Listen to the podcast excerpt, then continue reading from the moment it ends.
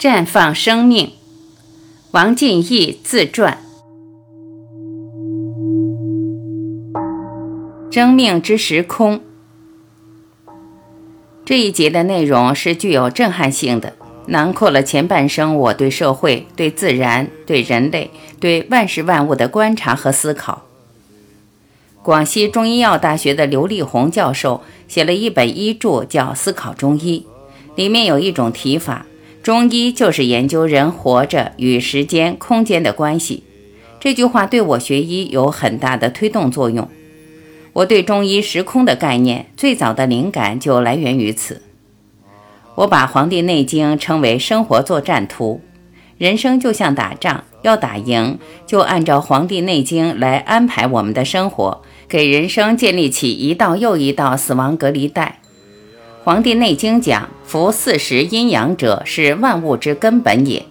所以圣人春夏养阳，秋冬养阴，以从其根。故阴阳四时者，万物之终始也，死生之本也。理解阴阳，就从落实四季养生开始，落实到每一天的每个时辰。”《黄帝内经·离兰秘典论》讲的就是十二脏腑各自的特点。十二脏腑轮流值班，每一个脏腑主管两个小时，合在一起就是十二个时辰，这就是中医的时间。什么是空间呢？空间就是地点，就是《黄帝内经》里讲的“一法方一论”，讲清了东西南北中五个方位的各自特点，怎样入乡随俗、因地制宜，怎样就地取材，怎样审时度势，对生活精准的安排。让我们所做的一切与《黄帝内经》讲的宗旨、讲的作战原则吻合，不要自以为是、我行我素。该睡的时候不睡，该吃的时候不吃，不该吃的吃，不该喝的喝，不该做的做，这就叫逆天而为，叫自虐、自杀、自找死路、自作孽不可活。由着自己的性子，顺着自己的感受放纵，胆大妄为，违逆天地。不是天地不爱我们，不养我们，是我们拒绝了。这样我们怎么还有活路？就叫守着大医王，自己找死亡。古人说，看老天的脸色行事，天气看不见摸不着，但是无时无刻不在影响着任何生命的状态，包括人类、动物、植物。对天要存在着敬意，让自己的一切行动与天道吻合，顺着走。我观察到，在农村种豆子，就在夏天的六月二十号到二十八号这几天，这期间把豆子种在地里面，就能够结出饱满的豆子。如果把这个时间错过了，在此之前或之后种，就算以后风调雨顺，秧子长得很好、很茂盛，生长得很顺利，开花结果，最后结出的豆子是萎缩的，等于没结，长了个空壳。说明植物活着，其生命起点时机把握错了，就是白忙活。一、把握黄金八小时。我有意把晚上七点作为一天的开头。火在五行里是作为动力、作为能量的部分，天地万物都要靠能量。姑且把人体的阳气分为先天和后天，那么母亲怀胎十个月留下来的就是先天。而每一天能不能由木生出火，就是生出后天的阳气。尽量不动先天之阳，有病了万不得已，它才会掉出来办大事、办重要事。我们讲生命和时间的关系，在特定的时间就要做特定的事。针对每一天来说，晚上七点到凌晨三点这八个小时就是根，要健康，这个时间段要睡觉，养着养着自愈力就好了。按照中医的五行说，木的时间是晚上七点到凌晨三点。木是人睡着了才能生，不睡不生。记住这一条，几乎所有的健康问题都解决了。这就是药方，是天医老天开的药方。在这个时间段睡，就让你保住老本，留得青山。身体的病自愈靠阳气，每一天晚上睡得好，抵抗力越来越好，长得越来越年轻。脑袋越来越管用，人也越来越有志气，心也越来越大，问题看得越来越开，什么都有了。把病人变成人，把人变成人才，把人才变成人物，连升几级。晚上早点睡，早上醒的时候自己走在天地之间。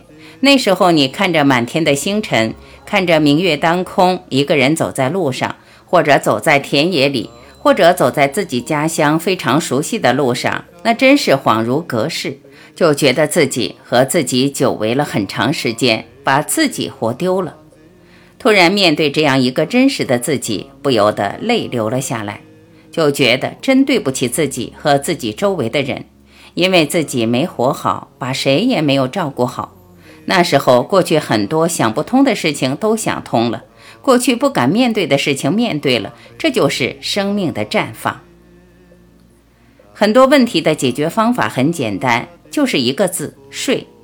发现累了，胃口不好，宁可不吃饭，先睡觉。发现腿酸了，心情不好，什么都不要说，先睡觉。面临一些重大的事情，状态不好，不要去接，推掉，否则就是连环错，赶紧睡觉。睡好了，以最佳的生命状态来面对每一个人。我越来越体会到，人生一些非常重要的事，原来都是廉价的。想要聪明吗？好好睡吧。什么叫好好睡？第一个好，就是在好的时间。第二个好，就是在好的状态进入深度睡眠，把这个作为一项课程、一种功夫，把它立起来，下决心一定要练会。提醒一下，晚上睡眠时处在有光的环境中是很害人的，但请注意，是不是说睡得非常香才叫睡眠？不，这是好的睡眠，但是并不是说别的睡眠就不是睡眠，差的睡眠就是睡不着。这时候你不要着急，不要告诉自己说失眠了，把眼睛闭上，闭目养神十分钟，等于良好睡眠五分钟。闭上眼就等于半睡眠。平时要学会见缝插针，闭目养神，闭上眼睛深呼吸两分钟，等于睡了一分钟。生活没有把我们逼绝，转机无处不在，只要我们调整一下心情，进入状态就可以了。人这一辈子就落实到八个小时，这八个小时做对了，第二天早上胃口就比前一天强，大便就比较顺，心情就比前一天强，你就比前一天有劲，头脑也管用，看人也能看准，结果就活好了一天。第二天照样这样活，就这样量变引起质变，二十八天以后，我们就能看到发生的变化。二。子午流注，子午流注就是每一天从子时到午时这么循环转一个圆，从子时到午时，从午时又到子时，转了二十四个小时。古人通过长期对宇宙人生的观察，对天地万物的观察，发现了天人合一。太阳从东方升起到西方落下，然后再转到东方，转了三百六十度，围绕着地球转了一年。从日出到日落，再见日出，这就是一天。一天十二时辰是天象，和人体的十二脏腑是相对应的。人体十二脏腑，五脏加心包，心、肝、脾、肺、肾加心包；六腑就是胆、胃、大肠、小肠、膀胱、三焦，合在一起就是十二脏腑。十二脏腑转成了一个圆圈。转成一个链条，就相当于人体的一道防线。十二个部门各自发挥自己的本领，谁出问题，生命终结。这就叫子午流注，各司其职。这是他的责任制。如果这时谁存在隐患，自身薄弱，病邪就会突破他的防线，并从此而入，阳气从这外泄，精气神从这流失，人完了，一招不慎，满盘皆输。戌时，心包经当令。晚上十七点到二十一点，心包经当令。心包是心脏外膜组织，主要是保护心肌正常工作的。人应在这时准备入睡。亥时，三焦经当令。晚上二十一点到二十三点，三焦经当令。三焦指连缀五脏六腑的那个网膜状的区域。三焦一定要通畅，不通则生病。让身体和灵魂都沉浸在温暖的黑暗中，让生命和身体在休息中得以轮回。子时胆经当令，夜里十一点到次日凌晨一点，胆经当令。人的睡眠与健康、寿命有密切关系，睡觉就是在养阳气。子时是一天中最黑暗的时候，阳气开始生发。《黄帝内经》里有一句话叫做“凡十一脏皆取于胆”，胆气生发起来，全身气血才能随之而起。子时把睡眠养住了，对一天至关重要，这样才能慢慢的把这点生机给养起来。丑时。肝经当令，凌晨一点到三点，肝经当令。这个时候一定要有好的睡眠，否则你的肝就养不起来。在这个时候阳气生发起来，但你一定要有所收敛，有所控制，就是说升中要有降。所以要想养好肝，一点到三点要睡好。寅时肺经当令，凌晨三点到五点，肺经当令。这个时间是人从静变为动的开始，是转化的过程，这就需要有一个深度的睡眠。三点到五点，这个时候恰恰是人体气血由静转动的过程，它是通过深度睡眠来完成的。而早晨是阳气生发的时候，你就顺其生发好了。卯时，大肠经当令，早晨五点到七点，大肠经当令。代表地户开，也就是肛门要开，所以要养成早上排便的习惯，把垃圾毒素排出来。肺与大肠相表里，肺气足了才有大便。辰时胃经当令，早晨七点到九点胃经当令。胃经是人体正面很长的一条经脉，胃疼是胃经的问题，其实膝盖疼也是胃病，脚面疼也是属于胃经病。这些地方都是胃经循行路线，这时候吃早饭就是要补充营养。此时是天地阳气旺盛的时候，所以说吃早饭是最容易消化的时候。早饭吃多了是不会发胖的，因为有脾经和胃经在运化，所以早饭一定要吃多吃好。吃早饭如同春雨贵如油一样金贵。四时脾经当令。上午九点到十一点，脾经当令，脾主运化。早上吃的饭在这个时候开始运化，在五脏六腑里，脾就像个忙忙碌碌的小丫鬟。但如果他病了，我们五脏六腑这个大宅门就都不舒服了，就会得所谓的富贵病，比如说糖尿病什么的。如果人体出现消瘦、流口水、湿肿等问题，都属于脾病。午时，心经当令。中午十一点到十三点，心经当令。子时和午时是天地气机的转换点，人体也要注重这种天地之气的转换点。对于普通人来说，睡子午觉尤为重要。夜里十一点睡觉和中午吃完饭以后睡觉，睡不着闭一会儿眼睛都有好处。歇着以不变应万变，一定要睡一会儿，对身体有好处。未时，小肠经当令。下午十三点到十五点，小肠经当令。小肠是主吸收的，它的功能是吸收被脾胃腐熟后的食物精华，然后把它分配给各个脏器。午饭要吃好，营养要丰富一些。心和小肠相表里，心脏病最初很可能会表现在小肠经上。有的病人每天下午两点多钟就会胸闷心慌，可到医院又查不出心脏有什么问题。